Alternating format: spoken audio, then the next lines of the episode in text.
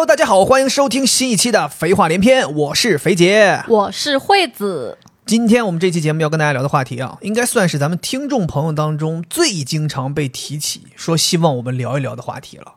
而且我们觉得也应该算是一个大家在感情生活当中会经常遇到的一类难题，没错，就是两个人生活在一起要怎么去管理钱。而且这个也是我爸点名，他专门就是跟我讲，截了那个评论，说这个问题确实非常值得讨论。就相当于听众提出了需求，老听众又督促了我们一下。对对对，哦，对，所以今天我们就想来聊一聊啊，情侣之间究竟应该怎么来管理钱这件事情。当然，我们两个人也不是这方面的什么专家，所以我们今天主要就是来分享一下我们两个人在一起这么多年来，我们可能自己管理钱呀、花钱呀、存钱呀这方面的一些自己的经验，我们俩是怎么做的。我是觉得我们俩在这方面基本上是没有过矛盾，就比较和谐的，嗯是所以挺想给大家介绍一下我们是怎么做的。对，但是就是我们的这个方法不一定就是对的，就是好的，所以希望大家在听的时候呢，大家可以去捡自己适合自己情况的拿去用。如果要是不适合自己的呢，大家也可以再想一想其他的办法，或者说我们也可以大家在评论区里面分享起来，你有什么疑问或者你有什么好的窍门，你可以在我们这个节目的评论区里边说出来，这样大家保不齐听我们俩讲的经验没得到什么有用的办法，但是看评论，哎，发现有什么好办法了。对，因为这个东西跟每个人的个性、性格、价值观都有关系，所以不一样的人可能适合不同的方法。是我们两个人今天可能跟大家聊呢，会有三个不同的阶段。呃，我们两个人是从读书的时候在一起的，然后到后来慢慢的工作、结婚，所以可能关于钱的管理有三个比较明显的时间段呢。第一个时间段就是我们在读书谈恋爱的时候，就还没工作，那个时候都是花父母的钱哦啊。大学的时候，第二个阶段呢，就是我们工作了，挣钱了，但是这个时候我们还没结婚。相当于还是各自的钱属于各自，然后第三个阶段呢，自然而然就是我们结婚了啊，两个人的钱共同属于我们这个家庭了。是，所以我们会分这三个阶段来跟大家讲一讲，我们不同的阶段是怎么来不同的管理我们的钱的。是，我们之所以分这三个感情的时间阶段来跟大家聊，一方面是我们在这三个阶段，我们自己人生的身份不一样，然后可能在钱的方面管理的方式也不一样。然后另一方面是可能我们的听众大家年龄跨度也比较大，有一些人可能处于某一个年龄阶段，所以我们在那个年龄阶段分享的一些方法，可能对于这一批朋友是有用的。首先，咱们就聊一聊我们读书的时候吧。是就像我刚才说的，读书的时候大家花的都是父母的钱嘛。对，所以这段时期，我们两个人本科的时候和包括去英国留学的时候，都非常严格的在执行 A A 制这件事情。没错，呃，就是各自的钱属于各自啊，分得特别清楚。然后大家各自也不清楚对方到底兜里有多少钱就。那个时候你根本就不可能去想说他有多少钱，因为你知道他肯定也没有钱。是不是他有多少钱啊？是他没有钱。对，但是我们那个时候应该 A A 的非常极致。是，举几个例子，比如说，我们记得我们那个时候两个人如果一起出去吃一顿饭，为了 A，我们可能饭还没吃完，对方就要给另一个人转钱了，就是说知道了账单之后，就可能要给对方转钱了，嗯。就是希望大家能够这一顿饭就在这一顿饭结账之后，大家就是清的。是的，因为我会担心忘记，就你怕，比如说你没有在第一时间就把钱转给对方，你就忘记了。哦，这个忘记，我以为我说就怕说谈恋爱，这是我谈恋爱的旺季啊！我有好多个人要吃饭，我分不清楚到底是说跟谁呀、我等我谈恋爱的淡季的时候再跟你算。怎么回事？今天这一期不是一期，就是说非常很严肃讨论是吗 Yes，我们我们的节目怎么存在严肃讨论呢？不存在。就已经给这一期定性了，是吧？啊后面那些就是方法都不要听了最。后大家听完之后，评论里说就是说除了哈哈哈哈没得到任何技巧。对我们说回来啊，就是说要会比较快的转钱嘛，就希望我们大家的账是非常明确的、明晰的。对，然后另外我们还涉及到一个算是对我们来讲那个时候读书的学生挺大的一个开销，就是特别大的开销出去住酒店。是你知道大家这干柴烈火呀，哎呀，没没 没办法不用太具体，啊，不用不用特别细吗？对，因为哦我们有年年龄很小的哦，吓我一众，跳！我以为要很细的讲这个事儿呢。我刚想说底下还有还有可能三十分钟要讲这个事儿，就是出去住酒店嘛。那我们那个倒不至于说酒店完了大家就给各自转钱，但我们会记得说这一次是谁付的，对对对下一次是谁付的。是是是，对，我记得那个时候有有一段时间，我们还有个特别搞笑的，就是不知道是因为什么原因，好像是双方有什么压力，就很想见面。我记得有一次你说的，你就说你说我今天晚上就不想睡睡寝室，我想出去住。然后我说前两天不是刚出去住嘛，然后你说这次就是我想出去住，我来付钱行了吗？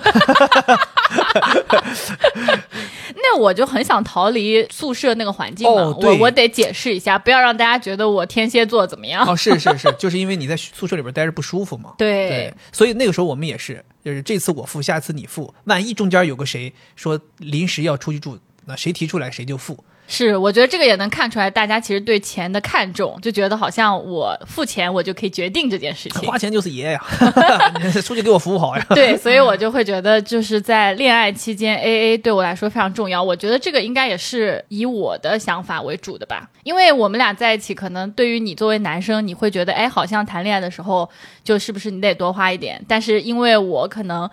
从小就是父母的教养和教育，他们就觉得你不能花别人的钱，所以就是我们形成了这样一个原则。包括我们这个习惯，其实也一直延续到我们出国之后，也是还是这样嘛。我们出国之后，两个人住到一起，我们那个时候的房租，大家也是非常严格的对半分。是我记得那个时候每个月付账单的时候，你会问我花了多少钱，对，对，然后你就会统一的转给我，就我们两个人确保没有隔夜账啊。我记得我们那个时候真的是特别特别极致，就是没有隔夜账。对，对，包括我们两个人出去旅行，我记得我们当时在英国有一次十多天的欧洲之旅，对然后开销还蛮大的。当时我们两个人为了严格管控这个 AA 的手段，我们是那些提前预定好的酒店、交通、飞机、火车什么的，我们在订好了之后，立刻就对方转钱给另一个人。嗯，对，然后其他在过程当中产生的账单，我们都记好账，然后我们回来之后大家再统一算。这个事情我印象特别深刻，是因为至今还存着那些消费的单据，就当时每一笔消费我都存下来。我有一个就是放护照的包，把那些小票也都放在里面，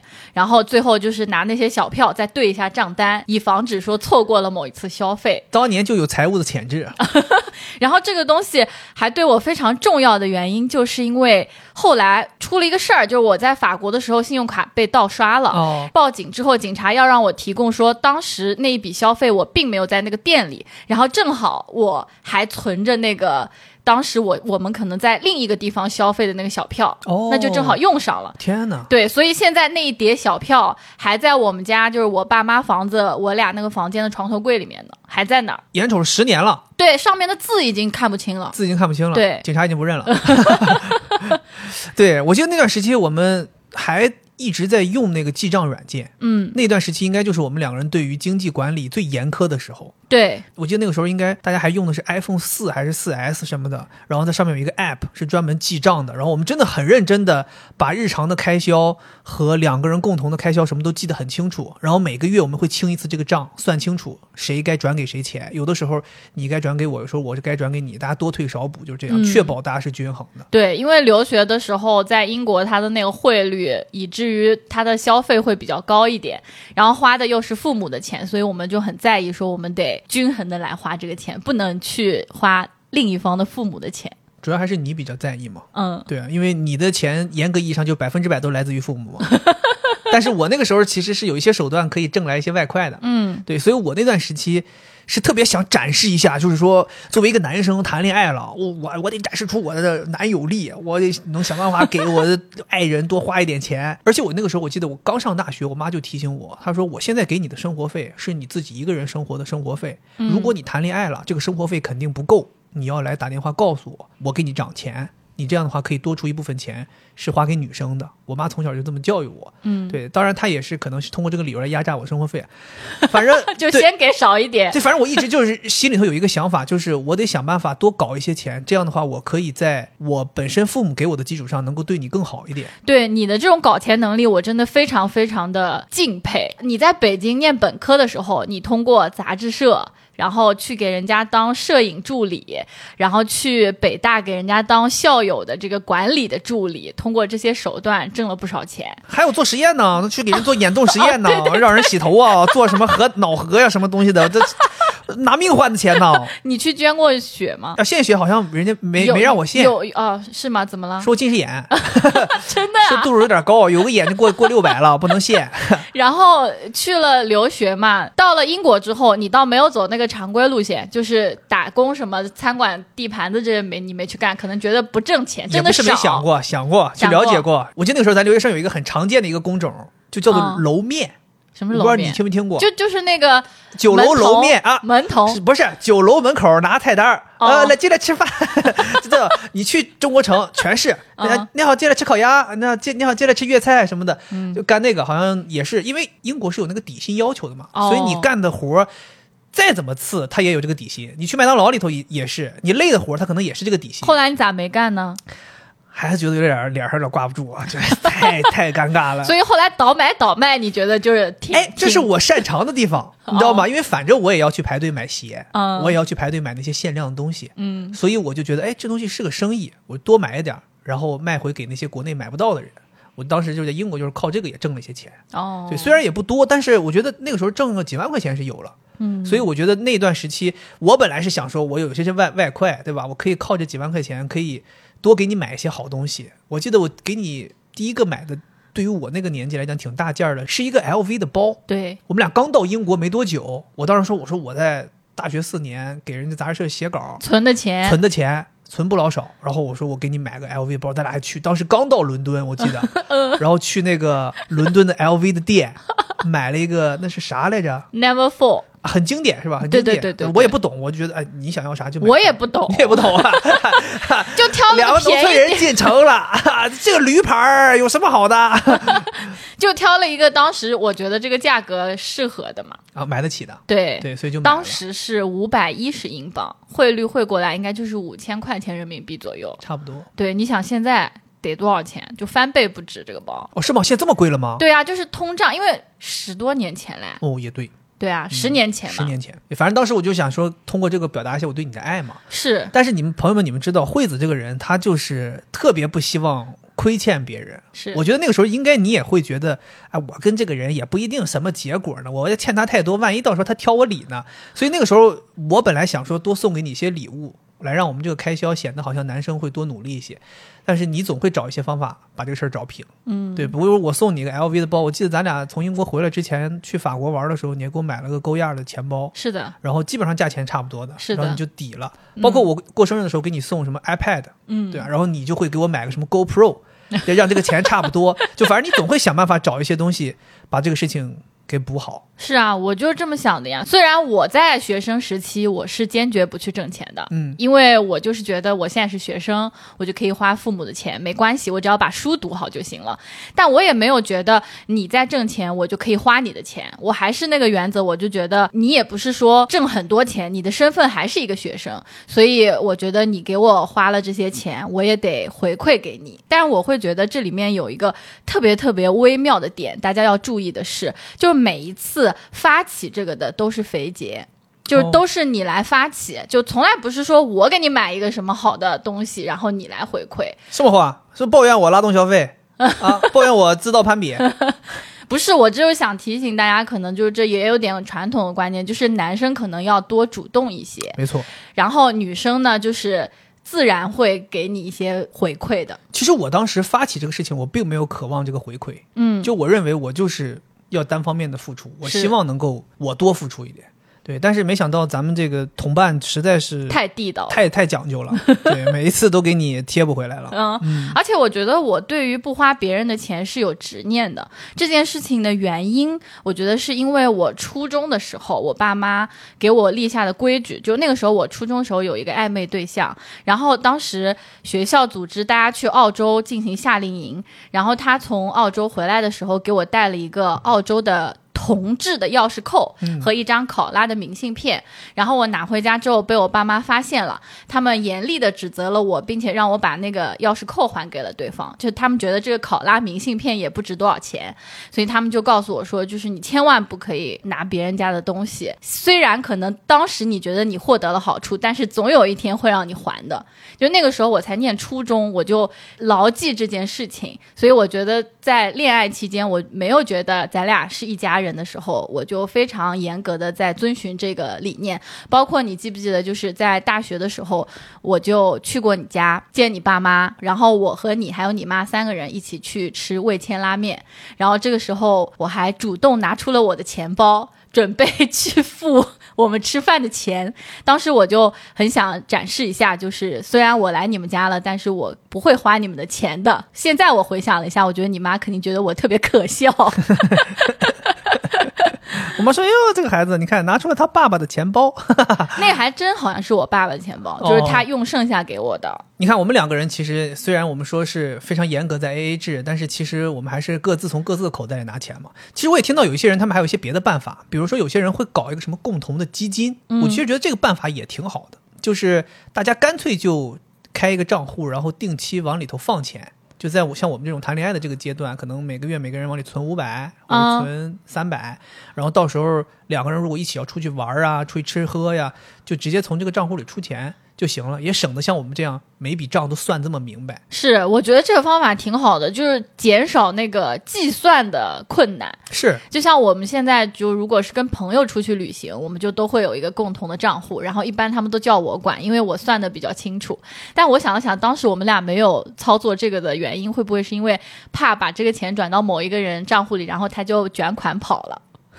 找不到，找不到这个人了。我我倒是没担心这个，但是我是有听过，有的人是成立了这么一个账户之后，定期往里存钱，但是存着存着，可能头几个月大家还有这个兴头，嗯，后来就有些人就不存了啊。我也听说过，然后就剩一个人还在。就是坚守着这一份爱情在往里存，对，而且大家可能会觉得，哎，那这个人为什么还要存呢？是因为另一个人是有话术的，他的话术是这个月我先欠一下啊，对，下个月我放两份，就就是这种话术，对，就我觉得也挺扯的。是有些人就因为这个事情闹崩了，嗯，对，所以我觉得大家如果要是在这个阶段读书时期谈恋爱的朋友们，如果能坚持这个方案，我觉得大家坚持是挺好的。但是如果要是自己心里知有数，或者说你知道你对面那个人他可能坚持不了，那我觉得大家就别冒这个风险。对，或者说这个方法其实有的时候，如果开始推行了，后来发现另一方不往里存了，也算是一个鉴别对方的一个办法。嗯，你至少知道对方是一个什么样的人了。是。然后另外，我觉得如果两个人没有这种自律，去搞一个什么基金，或者说像咱俩这样的，就是把账能记得很明白，我觉得有一些实用的小工具，其实大家是可以利用起来的啊。比如像我们前面提到，咱们俩用的那个记账软件儿。其实你说当时咱俩光靠脑子去记，其实也记不住，很难记住。对，确实得落到笔头上，对吧？这不就是什么老话说的好，好记性不如烂笔头嘛，嗯，对吧？包括我看到有一些人也提到说，现在支付宝也有一些这种功能，什么小荷包啊，什么东西的，好像也是类似于大家可以把钱。放到一起，然后能看得清楚这种共同开销的账单的，嗯，对我觉得身边有一肯定有一些记账的一些小的工具，大家把这个东西熟练的用起来之后，两个人就不会有什么烦恼，或者说不明白的，最后分手那天还要互相埋怨 说啊，你给我花多少钱？你给这全全部还给我，你的袜子都是我买的。什么上次那七块钱的矿泉水是我给你买的？对。最后，我觉得对于这个阶段，就是谈恋爱且两个人都没有固定收入的时候，我还是非常想提醒各位朋友，就是互相给对方花钱要慎重，不要把对方能给你花多少钱作为他是不是爱你的标准，因为他即使可以给你花很多钱，那也不是他的钱，那是他父母的钱。是，我觉得在这个情况下，一定要守住这个底线。所以你的意思是，等他自己挣钱了之后，他愿意给你花多少钱，代表他是不是爱你了，是吗？你这个是一种什么辩论技巧吗？没有，我就是我并不是这个意思。对，但肯定要比花父母的钱的时候花的多少要更能代表他的爱。那也不一定，因为问父母要钱好像更难一些。哦，是吗？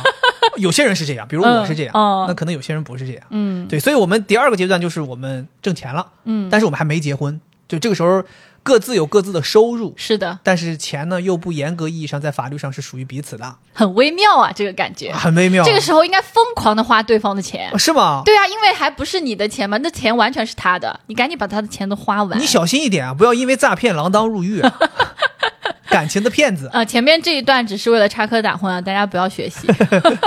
这个阶段，我觉得我们俩的原则应该就是各自挣的钱各自花。对，但是我们会有一个尺度，就是男生可能会稍微多一些姿态，多花一些。嗯，对，尤其是我自己啊，会刻意的要求自己要多给你花一些。我觉得这是你的心魔，我其实没有那么想。早说呀！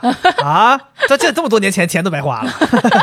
那个时候你的薪水还不如我高，嗯，然后我是那种，就是我并不是那种觉得男生应该多花钱的，我一直的认为是谁比较有钱谁就多花一点。哦，但我那个时候因为这个外快挣了一些钱，哦所以我当时还是带了一些存款进入这个社会的。对我真的觉得这件事情对我也有很重要的意义，就是我们并不是从零开始的，我们在一开始就有几万块钱，然后那些的组成部分是你的这个外快的钱和我爸妈给我的利益输送，就我们两个人的起步都会有一点点小的钱。我记得那个时候我的收入那么那么低，就完全是靠我那些存款。嗯我当时是带着六万块钱的存款进入社会的，哦，哦非常多了，我觉得啊，我的天呐！非常多了，那都是我这读书这几年靠挣外快挣来的。所以说我这个人就是爱钱，就那个时候看中你，那不就是因为你有这点钱吗？但是那个时候我一个月才挣三千块钱，基本每个月都要倒贴，你知道吗？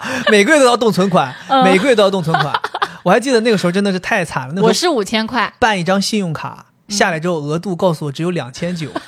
我想说，你这是在恶心谁呢？两千九都不够，这都是都不够我付房租的。嗯就是这样。嗯，对，所以那个时候我们两个人虽然不做这种严格的 AA 制的管理，但是其实我们自己内心是有数的，大致我们两个人这个开销还是均衡的。对我们不严格 AA 制管理的原因是，基本上工作来了上海，内心已经有一个想法，就是我们俩可能是要进入婚姻的了。嗯，我是有这样一个预设了的，所以我觉得哎，没有必要这么严格的 AA 制。而且那个阶段，我不知道为什么感觉鬼迷心窍，就那些传统观念全部爬上了我的心头，我就觉得那我倒要看看这家人对我有什么诚意。所以当时我就说，那我觉得你作为男的，你们家就得承担我们在上海的房租。但你那个时候好像也没有说这个事儿。我记得那个时候是因为我妈听到我第一份工作的薪水 太低了，我妈主动提出来说，要么你们现在的房租我来出吧。嗯，然后我妈那个时候会觉得，你看人家的姑娘都愿意跟你住在一起，那说明人家已经非常够意思了。是那你咱们得摆出一些姿态，要照顾人家。那怎么照顾？除了日常生活的照顾，那首先我觉得最体面的就是我们得把这个房租钱付了。是，我觉得当时我也没有想着要跟你 AA，就在留学期间，我觉得 AA OK，因为还没有，因为留学之后不是要面临毕业嘛，你根本不知道你跟这个男的最后会不会就是分开。但是来了上海之后，我就觉得，哎，大概率应该要在一起了吧，那就让他付了吧，看看他能坚持多久。而且相比于咱们留学时候那个房租，上海这个房租简直是一文不值啊！留学的时候是按周计算，我们当时在英国的时候读书的时候，那个房租一周是三百七十五英镑，一个月是要付四周的。对。我们在上海一个月的房租才三千块钱。没有当时一周的多，但那个时候说起来真的是，我那个时候工资倒数好像是三千三，但我房租是三千。然后我妈说，我妈一听，我妈说，哎呀，我妈说算了吧，你就算了吧，三百块钱你你是完就剩三百块钱了，我还得贴补你。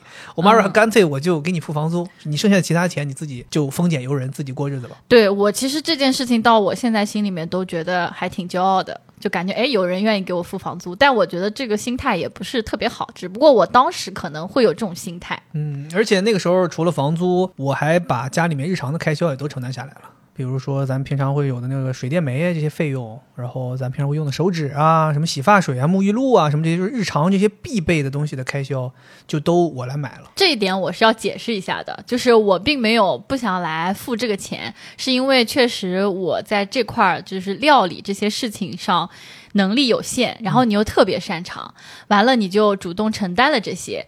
接着我是那种人家说的不当家不知道柴米油盐贵，我以为这玩意儿不需要多少钱，然后你呢也不可能来跟我提嘛，就说哎这个多少钱你要跟我一起付一下，所以我就觉得啊这反正也没多少钱，就他付了吧。然后我会想着说，哎那我出去吃饭的时候我可以比如说多付几盘，是是是，对。对，我觉得这个心态就是我们所说的没有严格的 AA，但是心里有数，是。就是你知道对方在某些地方是承担了一些开销，可能你就会在别的地方找补找补。对。就这个我觉得也挺有意思的，就是确实一开始这些开销没多少钱，因为一开始像我们租房子，真的水电煤也没几个钱，咱平常就社畜，都小小的对啊，很少回家，对吧？嗯咱也不做饭，对吧？那些洗发水能有几个钱？我记得咱以前用的洗发水什么东西也都低档，可能买一瓶几十块钱能用好长时间。哎，你不要这样说，啊什么几十块钱，人家可能现在还在用五块钱的。但咱现在真的是有些东西用的越来越贵，之后其实这些日常开销也越来越高起来。嗯对，包括咱现在要开每年要开地暖，其实每年采暖季这个费用也是非常惊人的。啊、我现在根本就是两眼一闭，我假装不知道这个事情。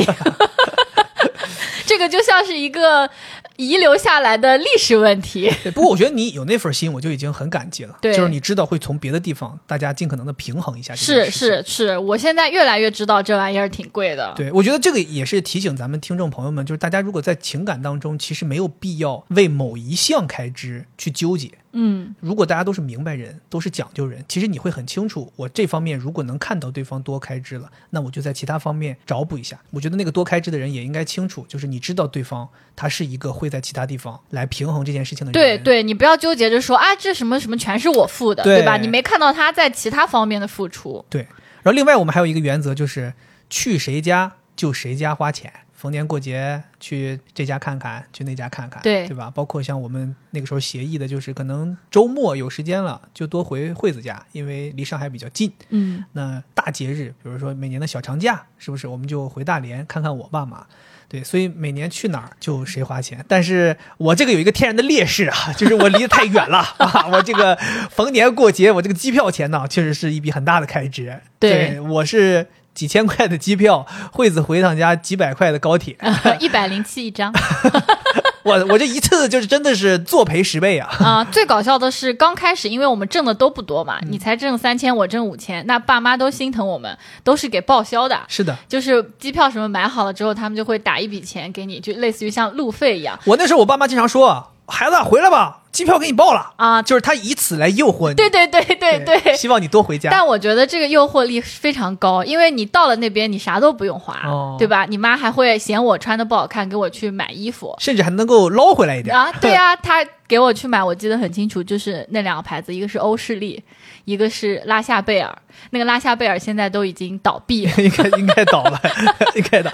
现在再回看那些照片，我真不知道为什么当时我会接受那样的衣服。你那个时候完全是被我妈按头买了她的审美要的东西。对，但我这个人又特别爱占便宜，我觉得嗯挺好的呀啊，反正就即使我不是很喜欢，但这不也是一件衣服吗？太能凑合了，我跟你，你这穿衣服这件事儿太能凑合了。嗯，然后除了这些开销之外，我记得那个时候我还会有一个方法可以多为你花点钱，嗯就是咱们有大年儿小节儿的时候给你买礼物，嗯，我一般会挑一个稍微贵一点的礼物。比如情人节呀，或者说什么你的生日啊之类的，我一般都会买一个你可能不舍得买的东西，嗯但我给你买了，对吧？嗯，不像你，就每次都是买一些我不喜欢的东西。但我跟你说，这个阶段我刚才不是讲我被心魔迷住了吗？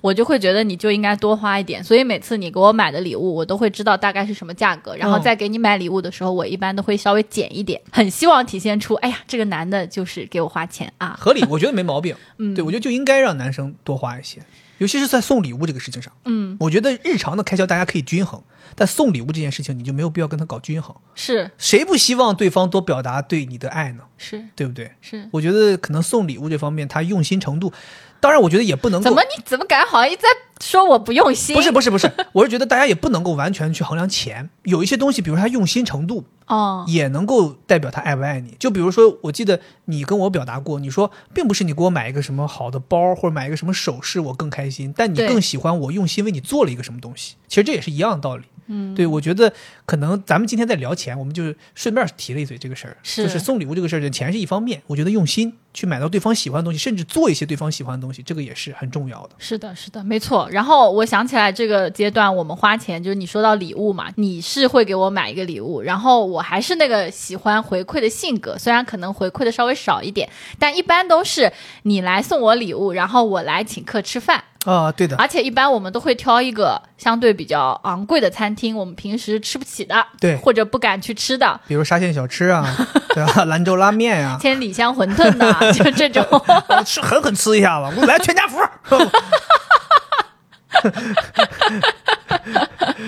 然后可能这个也是我们俩性格不一样，就是你可能特别愿意为物品花钱，我比较愿意为吃的东西花钱，嗯所以相当于我们两个找到了一个平衡。是的，但你说到这个，我就在想，这个阶段啊，就是相当于我们刚挣钱，那我既不付房租，也不来承担家里的水电煤，那我的钱去干嘛了呢？存下来了吧？我是觉得那个段时间啊，我的消费特别高，是一个跟现在完全不一样的阶段。就我现在穿出来的，大家觉得看起来比较高档的衣服，都是那个阶段买下来的。因为那个阶段你买衣服不用你自己花钱。对，啊，就是我爸每年可能会给我两次置装费，夏天可能有一笔，然后冬天有一笔。当时我真的非常开心，而且我爸妈可能觉得女儿工作了，我得给她就是场面上必须都得弄好，所以就是这一笔钱还是挺高的。你少来吧，你别在这里头讲这假话，根本就不是你爸妈给你多少钱，啊也不是你爸妈想给你那么多钱。是吗？是你每次就自己去买一些很贵的东西，花完钱之后去找人家报销的，人家怎么能不给呢？我什么时候这样了？我的！天哪！你那个时候最善用的一个伎俩就是去哐哐哐花了几千块钱买衣服，买完之后拍照片给你爸问好看吗？然后你爸说挺好看的，你说哎不舍得买，有点贵，然后你爸就说那我给你报销，然后你就咵把账单发给人家了，然后你爸就被迫一下子有时候七千六千就得转给你。我反正那个时候特别鄙视你这种手段，我也不知道为什么当时我就是这样。我觉得应该是你的身份转变还没适应。嗯因为你想，咱们是一五一六年刚工作，一四年毕业，到这中间可能也就进入社会就两年，然后那两年你会面临一个又接触了很多诱惑，但你的收入又没有办法支撑。但这个时候呢，你又还习惯于之前学生那个父母给你钱生活的那个身份，嗯，所以这个时候你会觉得那一刻感觉身份其实是模糊的，然后你就会觉得我是不是现在还可以要求他们继续来支持我，对，然后你就会就都不能叫厚脸皮吧，你可能就觉得很正常，我就应该这样。而且虽然你挣的不多，但是你知道你可以报销的那个款项还是挺大的，所以你就花的比自己后来完全自己挣挣的还不错的时候花的还要多。而且甚至你如果不去报销，你是根本付不起这个钱的，所以你只有报销这一条路。然后自己的钱都存下来了。。对啊，嗯，然后我当时我记得我还有一个习惯，我觉得肯定很多刚工作的人都有，到了年终的时候会发年终奖嘛，而且那笔年终奖，说实话，像我这种刚进入职场，你一下子拿到那么多钱也挺冲击的，是你自己挣来的。当时我记得我第一年年终奖是一万多块钱，就没到一万五，但将近的这样一个金额，我当时一下就觉得自己特别行了，太牛了当时马上去劳斯莱斯看车了。啊，就问一下子，就是说一万五能买什么车？劳斯莱斯那个雨伞都要四万，还不知道六万。你反正竟然了解过这个东西的价钱，你他妈太危险了！我就说我要买一个项链，咱俩就去尚美买了一个，我现在直到戴到现在的这个叉叉的这个项链。出道即巅峰，对，后来就再也没有买过。所以说，年轻的时候，你有冲动消费的时候，应该去消费。应该去消费。对我记得你爸妈说过一句话，让我特别特别大受震撼。嗯因为我一直是一个花钱比较谨慎，甚至说要求那种极致性价比的人嘛，嗯我不太舍得去买这种很贵的东西，或者说一掷千金买东西。我记得那时候你爸妈说，你们年轻，现在最好的光阴，为什么不去买这些好的东西给自己打扮打扮呢？难道要等到我们这个年纪了，也没什么场合穿了，也没什么心气儿要漂亮了，再去买吗？他说：“你们这个年纪就应该是花钱的年纪。嗯，你爸妈还跟我们说，说他们年轻的时候也是这样，就喜欢买，喜欢花钱。就是因为这个原因，所以我才找他们报销的，不是我的原因。怎么样，帮你找补回来了吗？对对对对对啊对对，就是我想问一下，就这个找补，待会儿给我转多少钱？你问问我爸给你转多少钱？对，我记得那时候惠子她就有这么一个习惯，那几年两三年吧，两三年就两三年，对每年结婚就没有了。每年年终奖她都会说我要奖励自己一个大件儿，奖励自己一个相对奢侈一点的东西，什么买个什么好的珠宝呀，买个什么好的包啊，买个什么好的，我记得那时候还买过什么特别贵的羽绒服什么之类的，反正就是也是你需要的东西，也是你喜欢的东西。那个时候我每年年终奖，因为他买了这些东西，我就会觉得我应该存下来，就我不能再买了，因为我那个时候其实虽然我们两个人没结婚，但就像你说的，我们已经觉得要奔向婚姻这个方向了，所以我会把我们两个人共同的这些钱当成是一个家庭在处理。我会觉得，哎，那他既然他有这个喜好，那我本身又没什么喜好了，那我不如把这些钱存下来，万一我们有点什么事儿，还可以对抗一下风险嘛。嗯，对，所以那个时候我觉得我们俩这方面也是挺平衡的。当然，这个其实某种意义上也算是我为这个咱俩这个小集体多支出的一部分。是，我觉得可能那个阶段是你更认为我们俩有可能会成，嗯，我可能就一般，所以我就一直在狂花。哎，我觉得这个其实也有一个点，我特别想提，就是现在有很多年轻人会经常标榜一件事情，就是会说我自己挣我的钱，我自己花，你凭什么管我？嗯，就有的人，比如说两个人恋人谈久了之后，一方会抱怨另一方说：“哎，你是不是买这个东西太贵了？或者说你有想过吗？为什么花这么多钱之类的？”那另一方可能会说：“那我自己挣的钱我自己花，你凭什么管我？”我觉得这个话说的虽然是这个道理，但是就像我刚才提的，你看，比如说咱俩这个情况，比如说你一个月挣两万块钱，然后你说：“哎，我这个月咵一下子要买。”一万八买个包，确实这两万块钱的工资是能负担起这一万八的包的。但你接下来剩下那两千块钱，你这个月你也活不了了呀。你是不是还得吃饭？是不是还得正常过日子？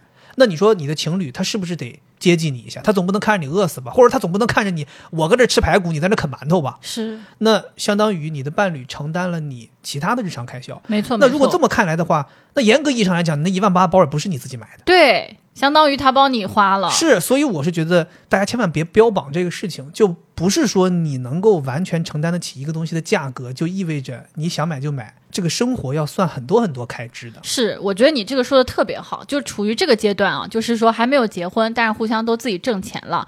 那作为你，原则是你不要干预对方。其实你是没有道理要去干预对方的消费的。是的，但是你对于自己的消费，你要想着心里要有他。是对，就是你不干涉他，但是你自律。这样，如果他也是这样的人，那其实相当于你们都在为对方付出。没错，对，就像我们大连话那边说的，就两好并一好了，嗯对吧？？就是其实我觉得两个人都应该是这样的。嗯，当然，就还是那句话，如果万一你发现对方不是这样，那你们不是至少还没结婚的吗？是不是还可以是一个前期的判断？没错，我之前也听到过好多，就是有的女生说分手了，那个男的还欠着她几千块钱呢。真的，就因为两个人是情侣嘛，那他觉得借钱可能跟你借是最容易的，那你正好也有，你又觉得哎，咱俩是情侣，难道我不借给他吗？嗯，就你们这个身份还是比较微妙的，所以虽然你不能像婚后一样去要求对方，但是你先做好自己，然后你也看看对方有没有把你放在心里。对，所以嗯虽然咱们在聊的这个钱这个事儿，大家看似好像钱是什么身外之物呀，咱不要太计较啊什么之类的。但是讲心里话，就是在这个两个人落听结婚之前，钱这个东西还是很能看出对方的一些本质、内心的一些性格的。对我是觉得其实可以通过这个来更好的去衡量一个人。至于要不要走到婚姻，因为接下来我们要聊的，比如说我们要走进婚姻了，那再出现问题就很伤身了。其实网上有些网友会提出一些问题啊，比如说有的人会问说，如果在这个阶段，男方的收入要比女方少怎么办？嗯，对，刚才像咱们提的，就是比如说男方做出姿态嘛，在这里头帮忙花钱嘛。那如果男的挣的没女的多呢，那他怎么花呢？对，其实我觉得咱俩刚才这一阶段其实就是类似于有一段时期是这个状态，对吧？嗯就是我挣的少，刚开始的时候头半年我挣的少，你挣的多。其实我觉得，首先第一，我作为男生，我会觉得我收入少不是什么我可以值得拿出来讲的理由。你收入少，你就赶紧想办法去挣钱去。嗯，对吧？不能说因为你收入少你就花的少，这个不是你用来维持你现阶段状态的一个理由。你应该尽快的改变你的状态，努力挣钱之后给你爱的人去过更好的生活。我觉得这个才是我们应该做的。然后另外就是，我觉得我在这个努力的过程当中，就是我的父母帮我承担了一些。就像嗯刚才我前面提的，可能我自己没有办法承担这些，但是父母会帮忙承担。这个其实就代表了整个男生男方这个家庭对于这个姑娘的爱。我觉得这个是能看出来，包括男生，包括整个男生的家庭对于你是一个什么样的态度的。是对，其实这个我觉得要比这个男生特别为愿意为你花钱更让你暖心。对你会觉得说，哦，他们整个家庭都愿意为我付出。是的，我觉得这个问题，我从女生的角度也可以来分享一点我的感受。首先，我觉得它本身就是一个伪命题，就为什么非得男的收入比女的高呢？对吧？我女的收入比男的高也很正常呀。必须没问题啊，对呀，嗯，软饭吃的也很香的嘛，对吧？横吃。但是我觉得有这样一个问题，也是因为我们的传统观念，就是我们生活在这个社会上，那社会就是这么认为的。那我觉得有这个问题也很正常，肯定有非常多的人为这个问题所困扰。我是这么想的，因为我们也是经历过这个阶段的。我是觉得我是有一点点吃到这个亏的。就当时你挣的比我少的时候，我可是非常的气焰嚣张，嗯，觉得我可是比你挣得多，那你就得干家务，你就得听我的。真的太夸张了。那个时候竟然有人讲出这种话。当时我不知道为什么我脑子抽筋了，我好像觉得好像是不是这辈子我都挣的比你多，嗯所以我当时还说我们家现在有一个规定，谁挣得多、挣得少的那个人就要干家务。啊，就是奴隶。啊当时就没翻译啊，当时其实想说这个。但是没有想到三十年河东，三十年河西，就你一定得有那种长线的心态。啊，哎，你刚刚说咱们家那个规定现在还执行吗？刚才都嘲笑成这样了，说明这完全就是一个错误的规定。哦，对知错能改，善莫大焉。对，现在是谁挣钱多谁干家务，说明这个人能力大，能力越大责任越大。所以是三十年河东，三十年河东呗。对，我是觉得你看啊。为什么大家提这个问题？是就是女生会觉得，哎呀，那我如果收入多，我不得多出点钱吗？那我不是有点像倒贴一样的吗？我是觉得可以适当的倾斜。就不要觉得特别特别心疼对方，说，哎呦，他确实挣的少，就基本上都要我来承担。你可以适当的多承担一些，但是你也要给对方一些压力，这些压力会促使他去做。就刚才肥姐说的，去努力挣钱，改变这个环境。但是千万不能做的一件事情就是不要强调这件事情，你不要去。就像我我做出的错误示范，就是盛气凌人。有的时候我觉得也是内心的一种焦虑，女生的一些焦虑，她会觉得会不会我挣得多，他挣得少，后来他就习惯了，他觉得这样也挺好。其实不会的，就是男生他一定会努力的，因为在这个传统价值观下面，他肯定是希望自己挣得更多的。然后在这个人生阶段，其实还有一些朋友处于这个年龄会遇到一个问题，就是有些人他可能毕业比较早，他就开始工作了，嗯，然后有些人可能还在读书，比如读研、读博，对吧？所以有的情侣就会出现一方可能已经挣钱了，另一方还在读书，大家也会面临在这个时候这个收入要怎么分配，就相当于一方已经有独立的经济收入了，另一方还在吃爸妈的钱。我们之前身边也有朋友经历过这个事儿，我是觉得这个时候挣钱那一方应该多照顾不挣钱那一方的一个感受。就是尽可能让大家消费的水平还是处于不挣钱的那个在读书阶段那个人的水平。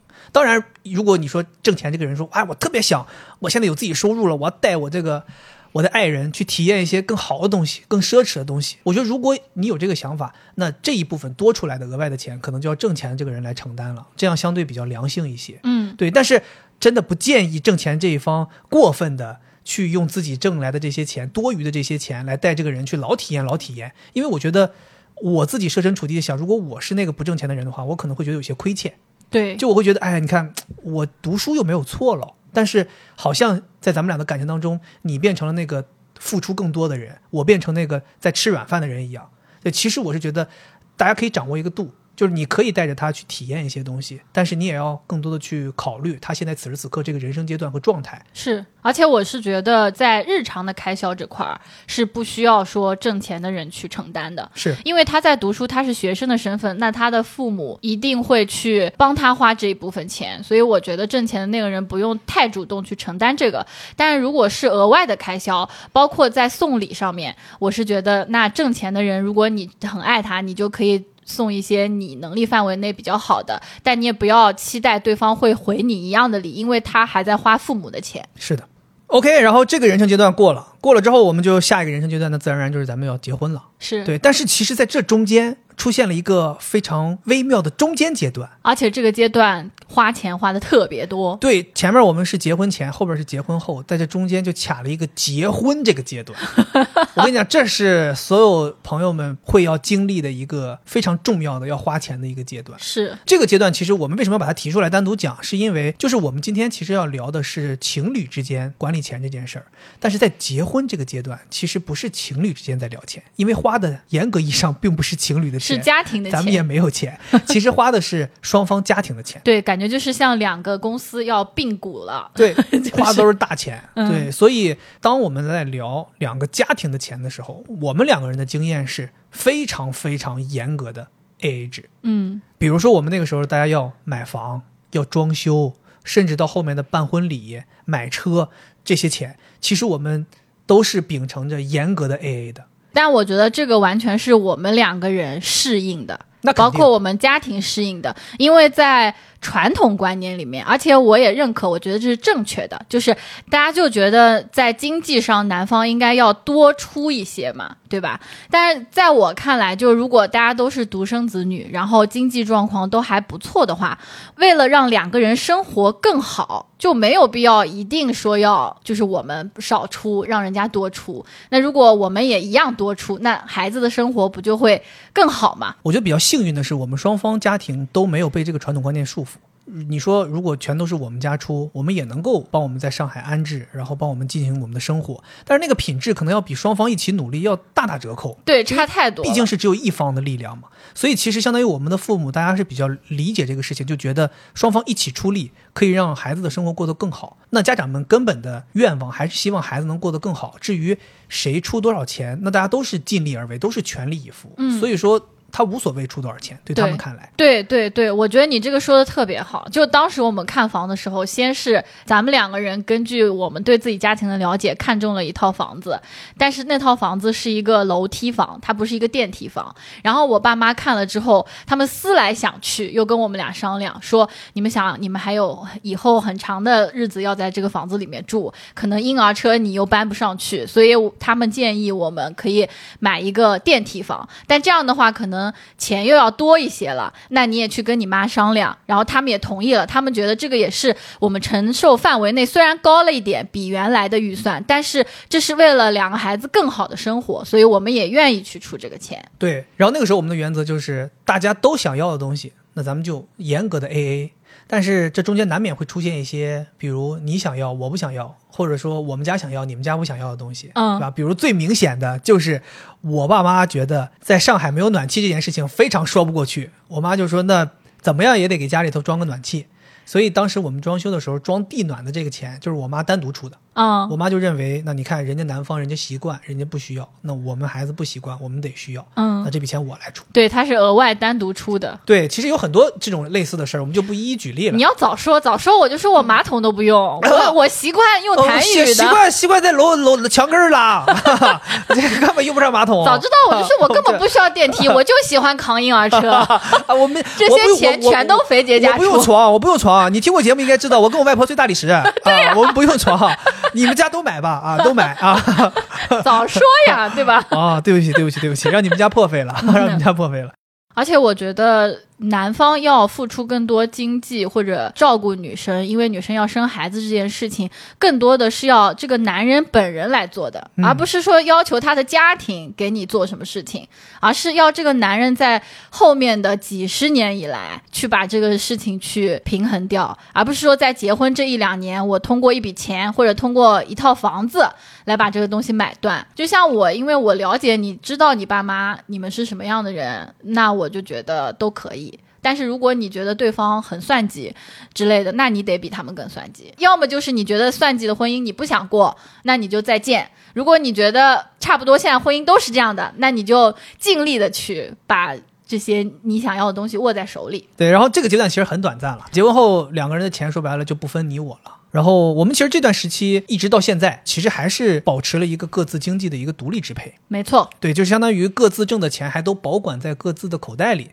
但是我们内心其实是明确的，就是这些钱都属于我们这个家庭，对，我们不会分那么细了，不像我们读书的时候就严格的 AA，或者说像我们挣了钱但还没结婚的时候，我们可能也是大家心里要清楚是各自一半的。现在我们可能大家就共同管理、共同开销，不会太在意说这笔钱是从谁口袋里出的。我们知道出来出去都是我们自己家庭这个口袋嘛。是这里可能就会分两个大家会比较关心的事儿，一个就是你结婚后大家怎么存钱，因为有些朋友会来问说、啊，你们是就是大家是怎么谁上交工资吗？还是说这个钱谁有没有人统一管理啊什么之类的？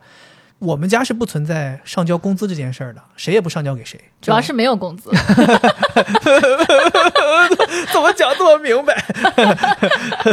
对，然后我们觉得无论就是钱放在谁那儿，其实都属于这个家庭嘛。甚至我有的时候会觉得，无论放在谁那儿，都属于惠子哦，啊。对的，这句话可是会被播出去的。会播出去的。对对对，就我到时候把这句就是呃，无论这个钱都都属于滴滴，呃，滴滴说什么时候给我们打钱了？对我是觉得就是惠子，你随时想要这些钱，或者说想花这些钱，他都是可以立刻跟我说，我都会立刻转交给他。所以其实我觉得放在哪儿，这无非就是走一个形式。但我有的时候会想说，其实现实生活里边是有很多人希望老公把工资上交的。是的，对吧？甚至说希望老公每天能拿多少钱都是要严格支配的，对不对？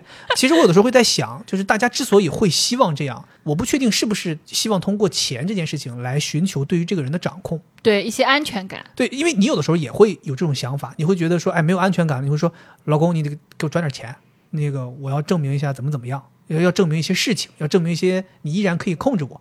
所以我会觉得，如果你在跟爱人的相处的日常生活当中，你能够觉得对方是可控的，对方是爱你的，那其实完全没有必要通过钱这件事情来证明什么了。就相当于说，这个工资是不是要上交，什么事儿，其实它也不是那么重要。嗯，而且你也了解对方这个人，他不是一个花钱大手大脚，会在钱不被你管的时候，他就把钱都花了的。那你更没有必要去说一定要走这么一个形式。是就像你说的，这个是有一些前提的，是的，是的，是的。其实这件事情对我来说，我也是经历了很复杂的心路历程的。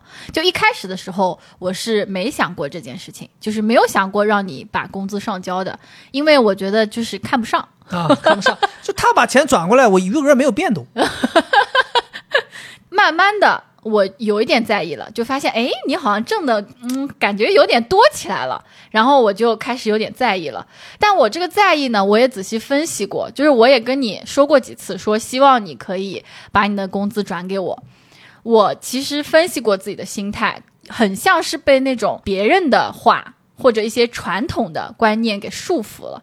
就别人都会说，结婚了就要把这个工资卡给老婆保管，对吧？然后或者传统观念说，哎，家里面得女的来管钱，这样男的才不会有什么花花心思之类的。但是我仔细去思考这件事情呢，我又觉得好像也没有那么合理。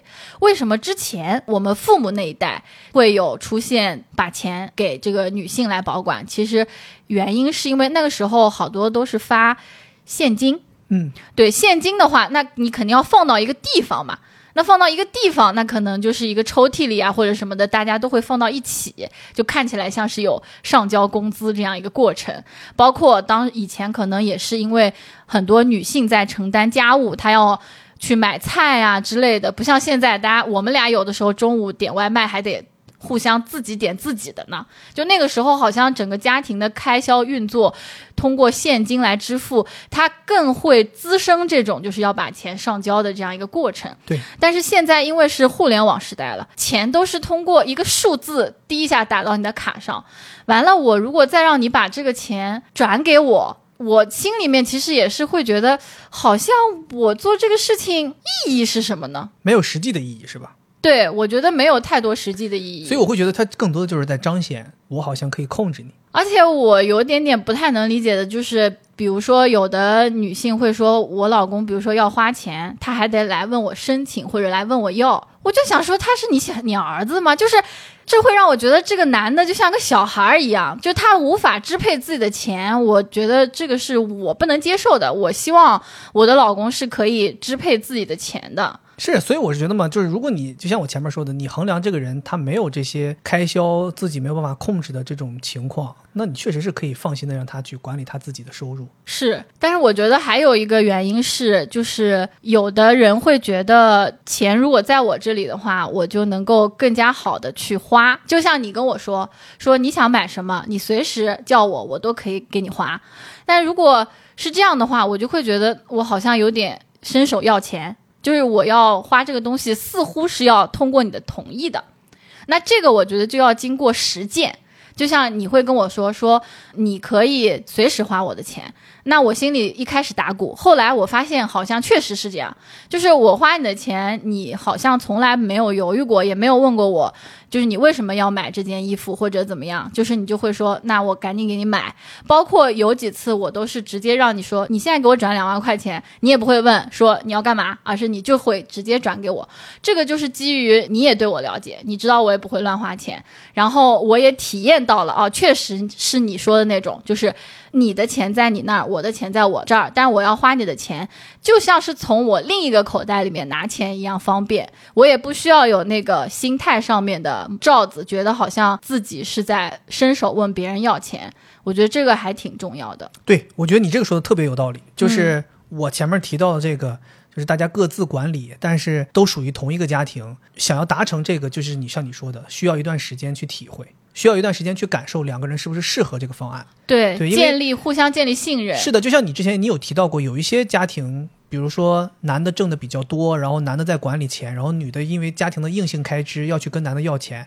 有一些人会分享，觉得自己当时的心态就会特别卑微，是觉得好像啊，我明明在为这个家付出，都是一些硬性开支，但当我问你要钱的时候，你会说这个又说那个。对啊？会甚至会抱怨说啊，怎么这又花钱了，怎么那又花钱了之类的。其实我觉得这个就不适合。不适合像我们这样，对就这个男嘴交交上来，对对吧？对，但是像我我们俩这种已经习惯了，就是真的严格意义上来讲，就相当于是家里的两个口袋，就相当于自己家里的左兜和右兜。嗯你想掏，我是今天想掏左兜，我就掏左兜；明天我掏想掏右兜，我就掏右兜。你掏这头兜儿不会讲一句屁话，这就这就我觉得就可以。是，我觉得还有一点就是在你们选择是要上交统一管理，还是说大家自己分开？还有一个就是要看这个人的性格。比如说像我，如果让我交给你，那是绝对不可能的，啊，我没有这个要求。因为我是那种对于钱特别看重的，就我很难接受我的余额会往下降。就我是属于那种那个那个动物叫什么，就只吃不拉的那个。貔貅貔貅，我觉得我就是这个，所以我会因为这样一个呃换位思考，我就会觉得他也有可能是我这种想法，就是每个人心态不一样，要互相理解。现在我甚至会感受到，就是那种虽然钱不在我这里，但是胜似在我这里的快感。就我们俩出去花钱都是你花，过来刷卡，就是那种感觉，其实也挺好的，虽然有点俗气。这些就是我能够。很自然、很有安全感的，让你把钱放在你那儿，然后我自己放我自己这儿。我觉得这些其实都是建立在我也有自己收入的这个前提下。我有的时候会觉得，如果说有一方是没收入的，那他可能真的需要另一方把他的钱给一部分到这个人名下，让他收获一些安全感。我们两个人能够就是现在这样，就是各自管各自的钱，比较和谐的相处下去。还有一点就是，我作为女生，我坚定的认为你的钱就是我的钱，然后我会觉得你挣的所有钱都是我的功劳，是因为我旺夫，所以你才挣到这些钱，所以我就很有安全感。我没有任何就是觉得钱都在你那里我不舒服的感觉，就是真的是一种由内而外的自信。对，我觉得我们两个人虽然各自管理各自的收入，但是我们不是还有一个习惯，就是定期会去查看我们家庭总账的这个钱吗？是对，我觉得这个东西其实就可以让两个人非常明确的知道，就是大家的钱其实是属于大家的。对，就我们每个月，比如说会看一看，一方面去了解一下我们的各自的钱是多是少呀，然后另一方面也看看就是整体家庭是不是这个月比上个月的收入是增长的，还是说嗯亏损的，大家是会心里有数的。嗯，对，我觉得在做这件事情上面，其实你就变相的管理这个钱了嘛。是对吧？那你这个月如果看到和上个月比，这个人的钱减少了很大一部分，那你肯定是就知道他在乱花了嘛。对其实大家我觉得虽然放在两个口袋，但其实是透明的。是的，特别是现在这个互联网，它你每一笔钱，就这种数字金融，你每一笔钱怎么花出去的，花到哪儿了，完全能看清楚。不像以前，就是都是现金交易，其实真的很黑暗，就很容易就把钱转移走了。但是现在都是这种数字交易，就不太容易转移走。所以我是觉得，在存钱和管理钱的这件事情上面，第一是心态要好，你们两个要互相信任，心态要好。第二就是手段上要紧，可能你每个月都得查一查各自的账，然后看一看我们这个小家庭到底是入不敷出，还是蹭蹭存储往前涨。我记得我们最开始刚结婚头几年，你还每个月会要我们互相对一对这个信用卡的账单，啊、就是看一看每一笔到底都花在什么，地方，对大额消费花在哪里？也算是整理一下大家消费的一些习惯，嗯，对吧？比如说慢慢时间长了，可能会觉得，哎，我们确实在吃这上面花太多钱了，我们是不是接下来可能要别吃那么贵，或者说自己做做饭什么之类的？有的时候会总结出一些规律。嗯对，其实我觉得这种是相比于究竟谁管钱要更重要的一个经济理念。嗯，就是大家其实核心并不在于谁管钱，而是在于两个人怎么用什么策略把钱管好。是，然后我们理财可能还是主要是你在负责，而且我这个人就是非常爱财嘛。我看你哎理财好像挣的比我多，我有一次看你挣挣了不少，我还特意倒着转过去说哎你帮我理财，结果我一转过去，后来就开始跌，完了你还告诉我说啊跌的可都从你这里扣啊，我我跟你讲，你真的是这还你说还你旺夫呢？我本来一直都在挣钱，然后等你钱转过来之后就开始跌，不光把我挣的全都跌完，现在整个本金还在亏损。反正我是觉得，就是理财这个事情，大家都在问啊，但我会觉得，我们其实作为还比较年轻的人，没有多少财可以理。对，存好吧，就存好吧。对对对没有必要在理财方面投入太多的精力，因为毕竟我以前是干这个的，我自己太清楚我们现在这个水平没有多少钱什么段位了。啊、对你还不如多花点。对我觉得我们这个阶段的理财，更多的就是你去记录，记账，哎，你怎么花了，对吧？你之后可以怎么优化你的花钱的比例之类的？我觉得这个比较重要。现阶段把自己的钱怎么能用好，它比你存好要更重要。因为我觉得我们现在这个年纪应该是花钱产生成本，然后制造更大的收益的年纪。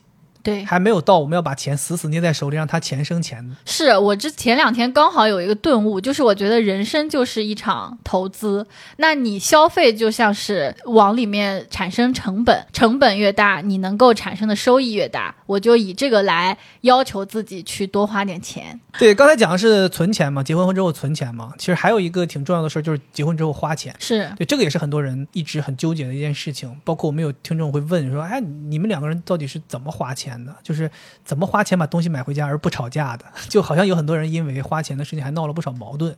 我们两个人其实，在花钱开销这件事情上面，基本上不怎么分你我。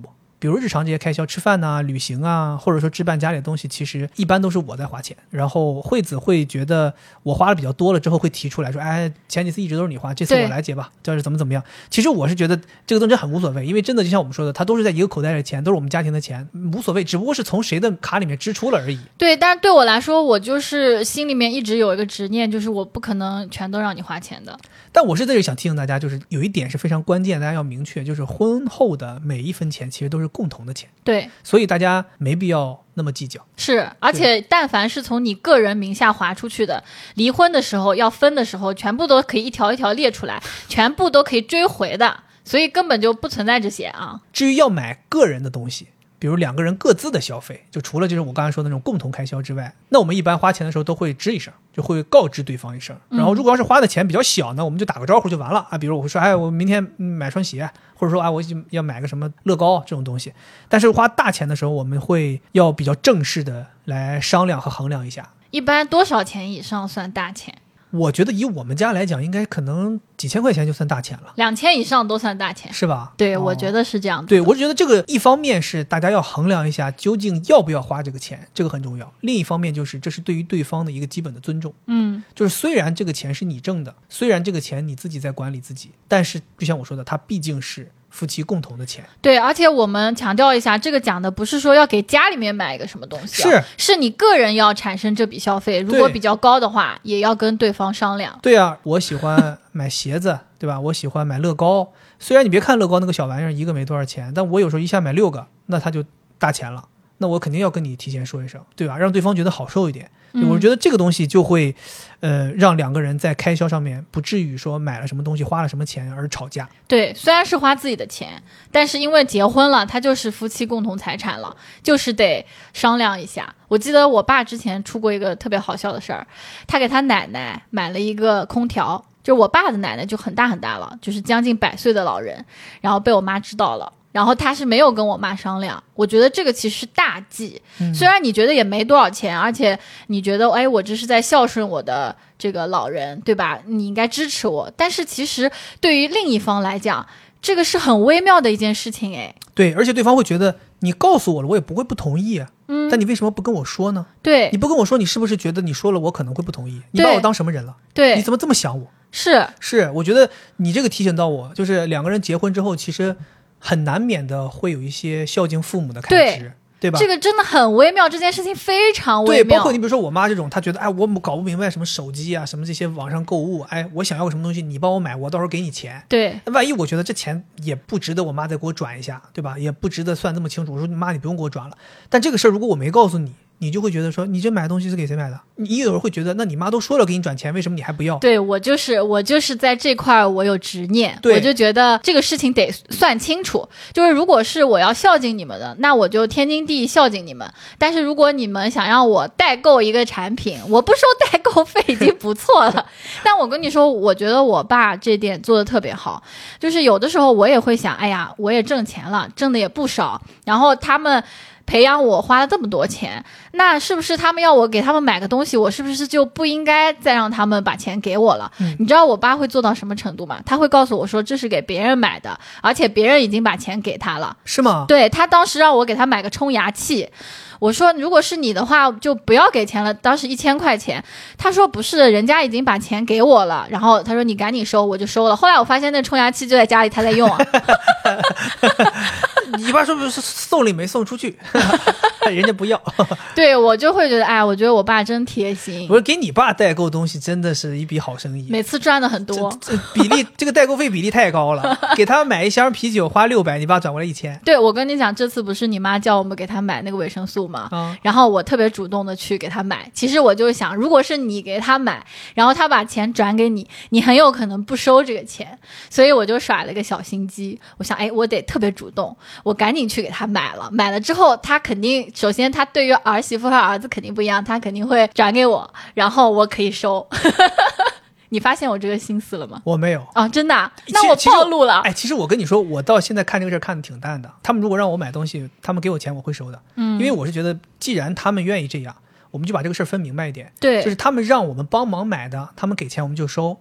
我们想送给他们东西，我们再额外送，对，没有必要通过这种东西来，好像假装我们在互相送东西，这不算送东西。对啊，而且他可能这个都忘了。是，所以我就觉得嘛，咱们就是在花钱这件事情上面，大家就提前打个招呼，嗯就跟我们之前聊那个情侣那个行为一样，就是你包括别人叫你出去吃饭或者有什么事儿，凡事都是提前先说，对，话说在前面，就不至于出现什么误会。哦，那你这样说，我想到一个事情，就是你曾经背着我把钱借给别人了，哦而且差点要不回来。对不起，这个事情嗯你应该不会再犯了吧？对，因为我爸妈也提醒我以后不要再借给那个人。我觉得借钱这个事情，大家一定要说，我觉得这个比消费还要可怕。是，这件事情我们俩也是有一致的观念的。我是一个特别不喜欢借钱给别人的人，所以我也要求你不要借钱给别人。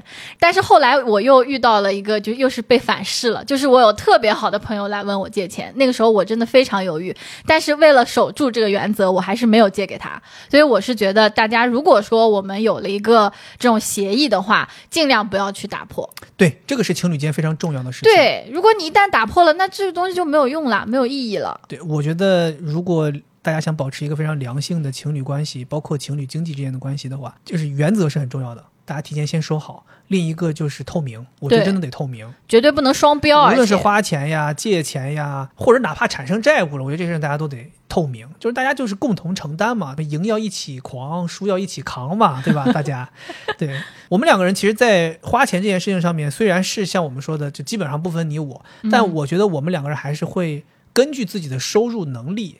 来花钱的，而不是看我们的存款数字来花钱的。对，因为有的时候存款那个数字会让你觉得好像我生活可以，我可以多花一些，但是其实我们是不希望因为日常的开销而产生存款的变动的。所以我们更多的还是会衡量我们现在每个月能收入多少钱，然后我们根据这个情况，我们去进行一些日常的开销。对，包括我们两个人对于我们两个共同开销的支付比例，我觉得也是看我们两个人收入的实力的。就收入多的人多花一点。对对，确实是这样。因为比如说，现在你提到可能你花的多一点，那是因为确实我刚辞职，也没有特别好的收入。然后可能曾经有一段时间，你辞职没什么收入的时候，虽然你也有存款可以去让你。过很好的生活，但是我自己也是非常有主动的意识的。我不想要你去动你的存款，我觉得我的收入已经可以 cover 我们两个人的生活了，那基本都是我来付。我也不想你通过你的存款去度过那一段时期。是，我觉得这是我们两个人非常幸运的地方，就是我们两个人有彼此，就是咱们俩的性格非常契合。就契合的点在于，我是一个比较大方的人，然后我不是特别在意钱，我也不是特别计较这些事情。然后你又是一个特别体面的人，特别讲究，特别知道看懂对方的心思，希望帮对方承担的这样一个女生。所以咱们两个人在管理钱这个方面就不太产生什么矛盾，反而会彼此都会觉得，嗨，好像对方真的很为我着想。是，对我觉得这个事情是我们两个人幸运的地方。嗯，前面讲的这些钱，大家都是其实没什么大钱嘛，但是情侣之间难免有的时候想买一些贵的东西，嗯对吧？给自己买一些好的东西，对吧？有的时候一掷千金，让自己快乐一下。对，我们也遇到过这种情况，有的时候确实要买的这个东西非常超出自己的收入水平。是的，那个时候，一般我们两个人就会商量商量，然后合资，合资。对我们特别搞笑，我们两个人合资买过特别奇妙的东西。有一次惠子，就是你那段时间就是自己年终奖想要犒劳自己的时候，然后你就看中了一个特别贵的包，嗯你说我想买，然后我说你买呗，我说你反正也够，你那个年终奖也够。但是你说，你说如果买的话，我年终奖一分都不剩啊！你说我这花有点太多了。我说那你什么意思啊？他说就是说能不能咱们能不能合资一下，是不是？他说你能不能送我一半这个包？哎，我说可以啊，我说没问题啊，我说这样我帮你出一半吧，我说这样我出一半，你出一半，这样的话你也不用一下花太多，也当我为你这个快乐出了一份力。是，但不光我是这样，你也是这样。对，有一次你是看中一双鞋，然后那个鞋可能是有点贵，要两三千块钱。是挺贵。然后你呢，并没有说像我这样不要脸，直接说你给我买一半。你说的是，哎，算了，那就不买了吧。对，然后我当时就主动说，那我给你买一只，我们一人买一只，对不对？那不就是正好就好像每个人花出去的钱也不是很多。我觉得虽然说这个钱其实都是从我们家庭出的，但有的时候你还是觉得，哎，一人一半，好像那个压力就减轻了。是就这可能也是家庭带来的一种温暖和支持，你就会觉得这个家里面有两个人，然后一起来花这个钱，好像就能够承担了。对啊，就是嘛。其实我就想说，其实也不是买不起，主要就是觉得你会让对方觉得我没有不顾及另一半而一掷千金去满足一个一己私欲吗。是是，希望我也来一起。对，我觉得就是这是相当于是一个家庭共同的决定嘛。对对我觉得可能就是说咱说难听点，就是你这个负罪感也会稍微轻一点。嗯当然你说那个是好的，就是我在给你表达我对于你的爱嘛。但我觉得其实对于买这个东西、想买这个东西的人来讲，他的负罪感会降低一些。我觉得你帮对方降低一点点这种负罪感，其实也是对他的一种爱。是，我觉得有个特别搞笑的事儿，就是我们有听众提问，也是一个非常常见的问题，他就问他说，是不是挣得多的人可以在家里少出点力？这不就是你之前那个想法吗？对吧？其实我觉得真的是不行，这个事真的是不行。我因为我觉得一个家庭的经营，其实每个人都要参与到其中的，就不能因为你挣钱了，你就说，哎，我可以在这个家庭当中其他地方少付出一些。尤其是你想在少付出那些地方，可能是对于家人的陪伴，可能是育儿方面的，可能是家务方面的。你觉得啊，这些东西我就不用参与了。我觉得这些东西不单纯的是一个时间和劳动的一个付出，其实这也是代表你对于这个家庭的一个爱的付出。我认为，无论你挣的多少，你对于这个家投入的爱都不能减少。而且我还听到有朋友说，说他们会在婚后也执行严格的 AA 制，就这个 AA 可怕到不光是钱 AA，他们甚至连家务也要 AA。连在家待多长时间也要 AA，然后我也觉得这个可能也有点太极致了吧，也没什么必要。嗯，就是大家可以在各自擅长的地方去多做一些。你比如说，你比较适合管钱、记账，你来每个月记我们各自户头上多少钱。那可能我这个人比较擅长做家务，那我就在家务上面多多付出一些。我不会觉得说，哦，我这个家务这个你也必须来承担一半，你那个记账的事儿我也必须来承担一半儿。也没有必要严格的去执行 A A 制，因为你擅长，可能你更乐于做这个事儿，然后你也做得更快更好。整体你对于这个家的付出，我认为大家是一个平衡的状态就够了。嗯，对，没有必要真的严格到每一项都 A A。是是是，其实我觉得，虽然我现在挣的少，但是我觉得我出力出的也不少。我觉得我在这个家里面提供的情绪价值，简直就是一个非常非常牛的地步。是啊，所以这就是我说的嘛，就是你其实对于这个家的付出依然是有的。对啊，我觉得这个东西简直就是千金难换呀，是的呀对不对？对的呀，就要没有我在这儿搂着你这些情绪，你生气了，我我得忍着，我不能发脾气，然后让你度过去。你不高兴了，我得安慰。我觉得这些付出简直就是你挣来的那点小钱，嗯 根本就没有办法比。买不了，买不了，买不了，买不起，买不起，买不起。对，我觉得这个事情我也挺想分享一下，就是挣得多的人可以少出力嘛。这个其实我曾经有这样的想法的，因为当时可能是因为我挣得多，如果当时我挣得少，我肯定不认可这个。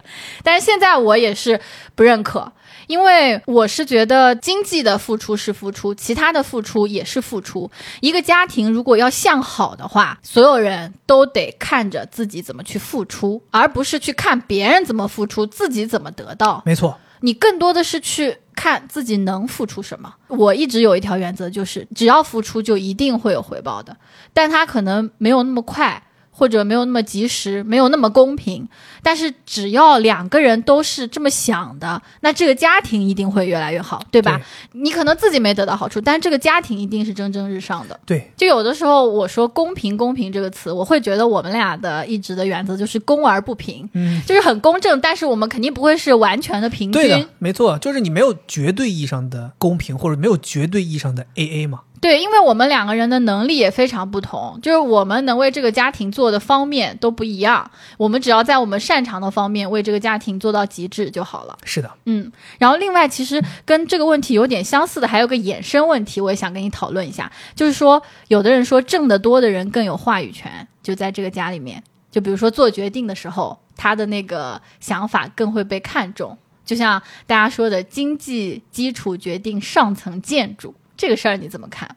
我觉得在话语权这件事情上面，我更倾向于公平。嗯就我认为，大家既然每天都在讨论人是平等的，那我觉得为什么在这个宏观的世界上面人是平等的，而到了小家人却不平等了呢？嗯确实挣得多的人有话语权了呢？我认为无论多少，两个人决定组成家庭，那么两个人就应该是平等对待彼此的。无论挣得多少，大家在这个家庭当中都是一份子，那大家都应该有平等的话语权。甚至我会觉得，家里面如果有了孩子，孩子成年了之后，他有一些决策能力之后，他甚至也有话语权，家里将变成更多的人一起做决定。就像我爸妈现在做的很多决定，也会来征求我的意见，甚至他们会非常非常在意我的意见。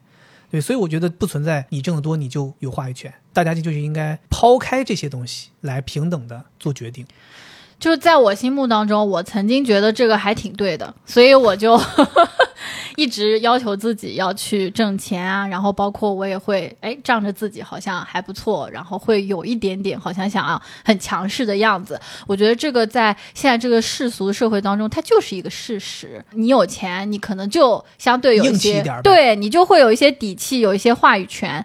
但是其实我会觉得，呃，一个决定是否正确，跟做决定的人他赚的多不多其实是没有关系的。没错，就比如说你们要花钱买一个东西，可能你挣的没有他多，但是你非常了解这个领域，那你肯定就应该拥有更多的话语权去决定要不要买这个东西嘛，对吧？所以我是觉得，虽然这个经济基础决定上层建筑是普遍存在的，但是我觉得这不能成为我们的一个形式标准。你不能认为我挣得多，我就要多，就是有更多的权利。我反而觉得应该反着来。就是你挣得多，你反而要让渡一些权利，让那个挣得少的人在这个家里面感觉到，哦，虽然我挣得少，但是好像对方还挺听我的。因为其实，在传统价值观中，大家对钱还是都非常非常看重的。那那个挣得少的，他其实天然会有一点点自卑感的。如果你作为挣得多的人，还要拿这个事情压人的话，其实非常伤人的，对于你们这个家庭的氛围和环境是有伤害的。一旦这个环境受伤了，你作为在这个环境中的人，你以为你还能一直挣这么多钱吗？对吧？只有家庭和谐了，你们整一个家庭挣的钱才会更多。家和万事兴嘛。是，我觉得这个才是一个家庭最重要的。既然大家愿意组成一个家庭，为什么还要在里面谈谁的等级高、谁的话语权多这种事情呢？是，对，明明大家就应该是一起心平气和的一起来做决定的。是的。但我觉得这个东西吧，还是很需要就是运气，就真的你能遇到一个跟你三观一致、都是这么想的人。所以我觉得今天我们聊这个事情，就证明了一件事情，就是情侣之间谈钱其实是不伤感情的。不伤感情，不光不伤感情，而且我们刚才谈到了，在结婚前的这几个阶段谈钱，甚至有些必要。用钱其实是能够判断出一个人的本性，或者说衡量出一个人的对你的爱，或者说他是不是一个合适的组成家庭的对象的这样的一个标准。就是我觉得反而在那个时期，大家应该更多的去接触钱这件事情，大家更多的去接触一些需要涉及到钱的场景，然后你可以去判断这个人究竟是不是值得托付一生的人，对吧？无论男生看女生还是女生看男生，我觉得都是很有必要的。嗯，那这样的话，我觉得在前面的阶段，大家能够整理出一个非常好的一个经济策略。那到了后面结婚之后，也就不会出现那么多难题。是，所以我觉得，可能很多朋友在现在婚后面临一些经济上的难题，会希望寻求帮助，很有可能是因为前期大家比如说相处时间太短，没有时间去搞这种方案的实践，然后导致就很快进入婚姻了，或者说前面其实也没有重视这个事情。所以我们今天这期节目也希望能够分享给一些现在此时此刻正在经历恋爱阶段的年轻人，大家可以在这个时候多尝试一些，因为这个时候其实大家的试错成本还是比较低的。对吧？大不了你就是说我损失了点钱，辨别出了一个人的真本性嘛，也总好过大家结婚之后，你再发现这些事情，觉得好像覆水难收一样。是，我是觉得对于花钱，包括两个人共同花钱，呃，应该是公平、公正、严格 A A，还是男生要多花一点？甚至有的人觉得，哎，是不是女生要多花多一点？其实这些都没有对错的。关键在于你们两个人能够和谐的认为这是好的，和谐是最重要的，和谐才会让这个整个家庭更有钱。对，所以你看，整体下来，我们两个人这么多年，其实本质上大家是均衡的，但是男生可能会象征性的多付出一些。然后我也比较幸运，遇到了你这样一个愿意同等付出的这样的一个女生，对吧？所以我们两个人就像你说的，是一个比较和谐的这样的一个经济模式。是，我觉得这一点真的特别特别重要。现在大部分女生，我自己观察的就是，女生她真的不是真的需要你为我花多少钱，而是你有这种主动的花钱的态度，后面她一定会同样的去付出的。对，所以我觉得我们虽然在聊钱，但其实这背后不是钱的事儿，其实我觉得背后是爱的事儿。给对方花钱，其实更多的是表达你对于对方愿意付出更多的爱。多花一分钱，更意味着你愿意为对方额外多付出一份爱。嗯，所以我觉得，如果咱们情侣朋友在听节目的时候，或者说你在生活当中遇到说，哎，我们情侣之间遇到谈钱解不开的问题，我觉得大家可以换一个思考方式，你把它换成爱，你去再想一想，如果你是爱对方的，你可能就不会想要计较，你可能就不会想要算那么清楚了。希望通过这期节目，能够给大家带去一些经验和技巧和方法，然后希望大家都能够在情侣之间的生活当中，不会再遇到因为钱而解不开的问题。是，然后我们也祝愿大家都能够在自己的人生当中找到那个值得爱也爱自己的人，然后心甘情愿的为彼此去付出，无论是钱还是时间还是等等这些东西。希望大家能够在接下来的生活当中管理好自己的小家。最后，我特别想说的是，就是怎么花钱、怎么管理，也并没有那么重要。重要的是，不管你是男生女生，都一定要去努力挣钱，就是挣到钱才是你的真正的底气。不挣钱谈何管理呢？对你有钱了，你才能去想我们到底怎么用，对行吧？，那最后咱们就祝大家发大财，又又发大财，发大财。好，好吧，下期再见，拜拜。拜拜。